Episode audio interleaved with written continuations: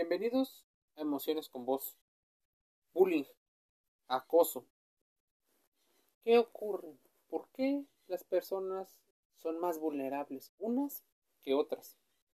Como sabes, el bullying o el acoso es una forma de violencia entre compañeros en la que uno o varios estudiantes o personas molestan y agreden de manera constante y repetida a uno o varios compañeros, quienes posiblemente han aprendido o no han aprendido a defenderse. Generalmente están en una posición de desventaja o de aparente inferioridad. ¿Qué es? ¿Por qué unas personas lo sufren y otros no?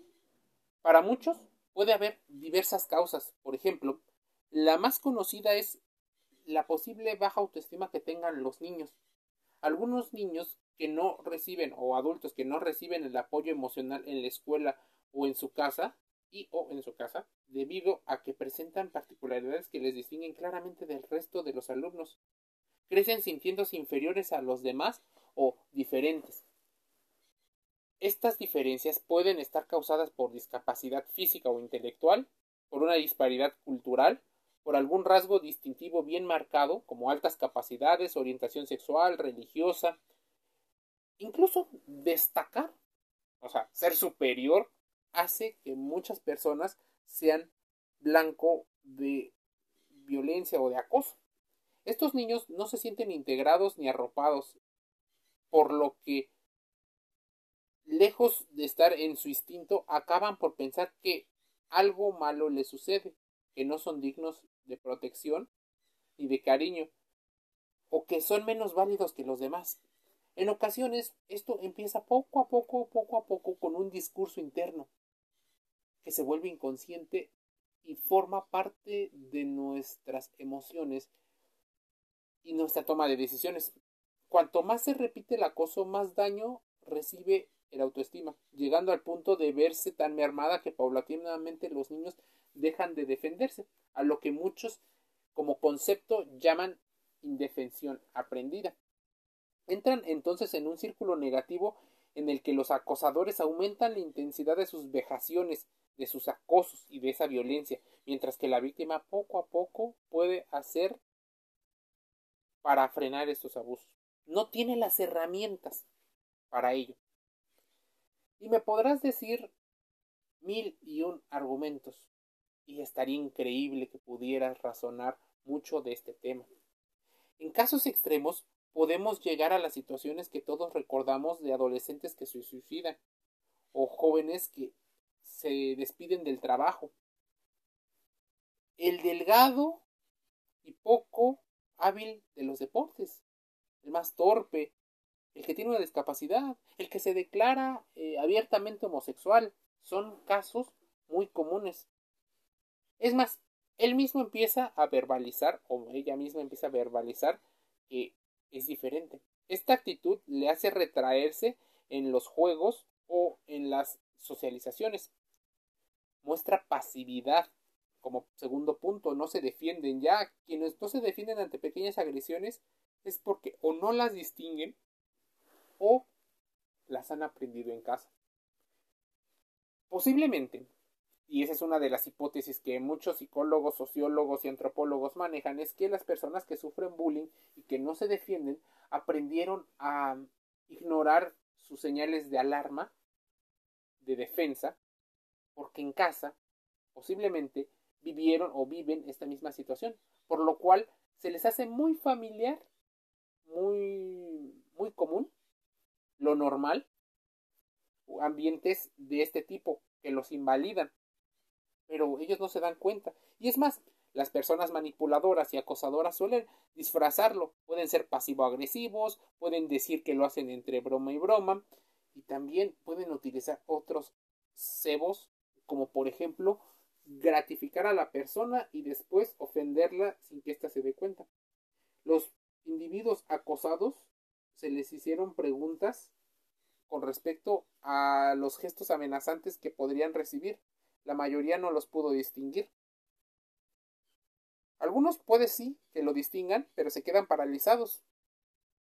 Una tercera causa es que se quedan aislados socialmente o son aislados socialmente. Cualquier depredador sabe que resulta mucho más fácil atacar a la víctima cuando está sola que cuando está rodeada de gente. Por este motivo, las manadas de lobos o de leones siempre intentan separar a la presa del resto del grupo.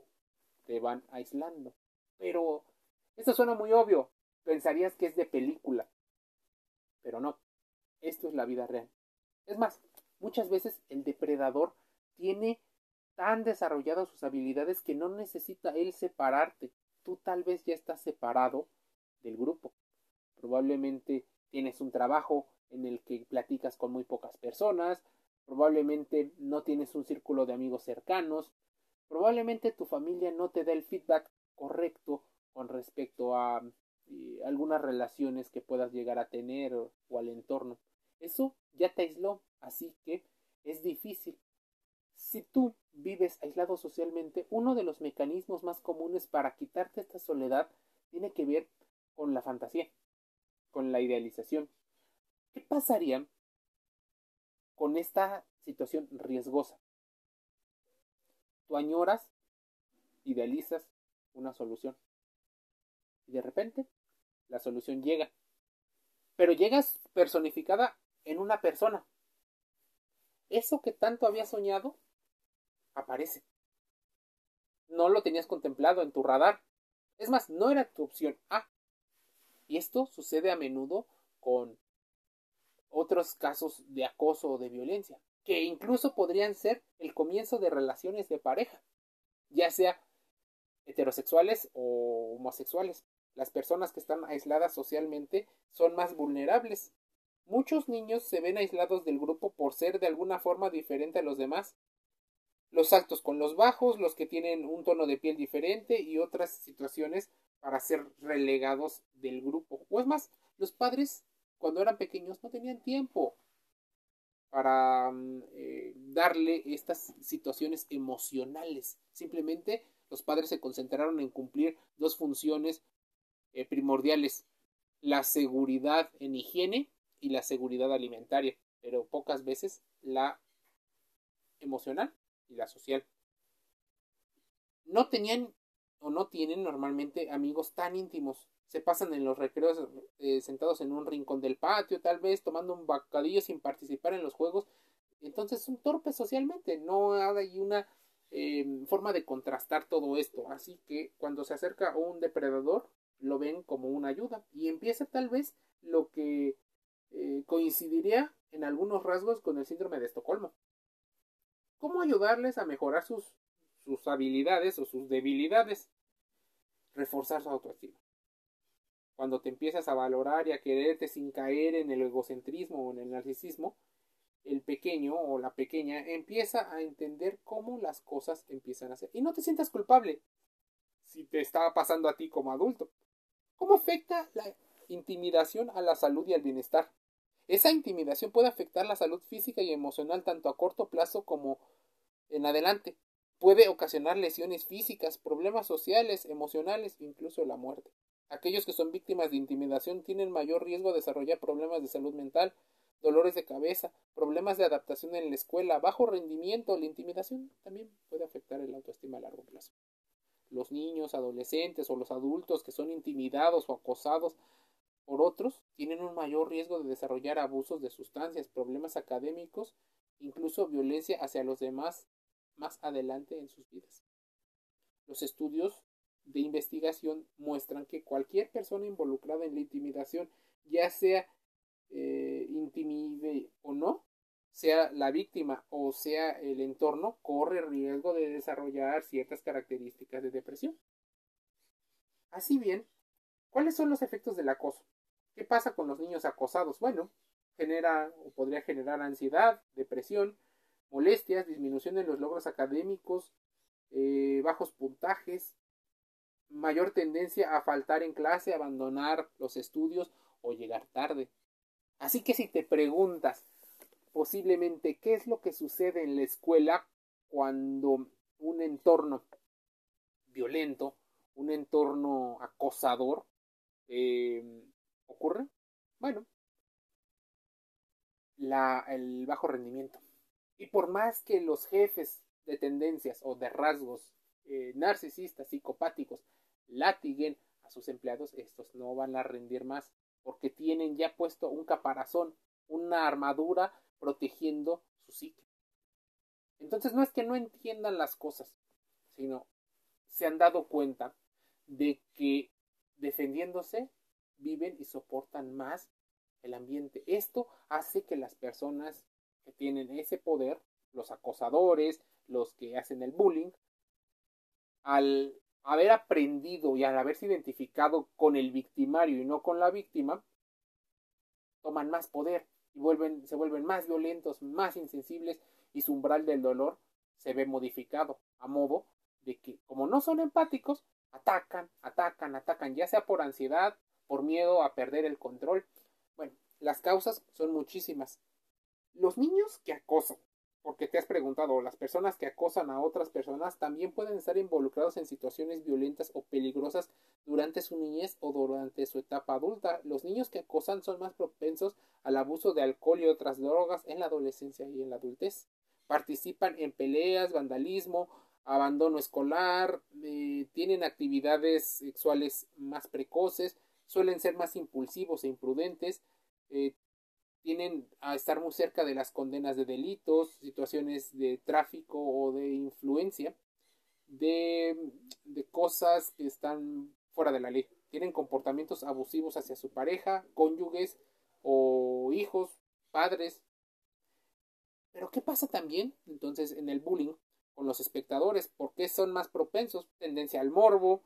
Estas personas, por ejemplo, los espectadores, pueden ser testigos de ese acoso escolar o laboral y tener más probabilidades de experimentar el aumento del consumo de tabaco, alcohol y otras drogas, problemas de salud mental como depresión o ansiedad, ausentismo escolar y otras situaciones que los hace más propensos a quedarse y a ver una situación de placer y saber que le está pasando a alguien más, mm, pero no a ti, que tal vez no eres tú la persona.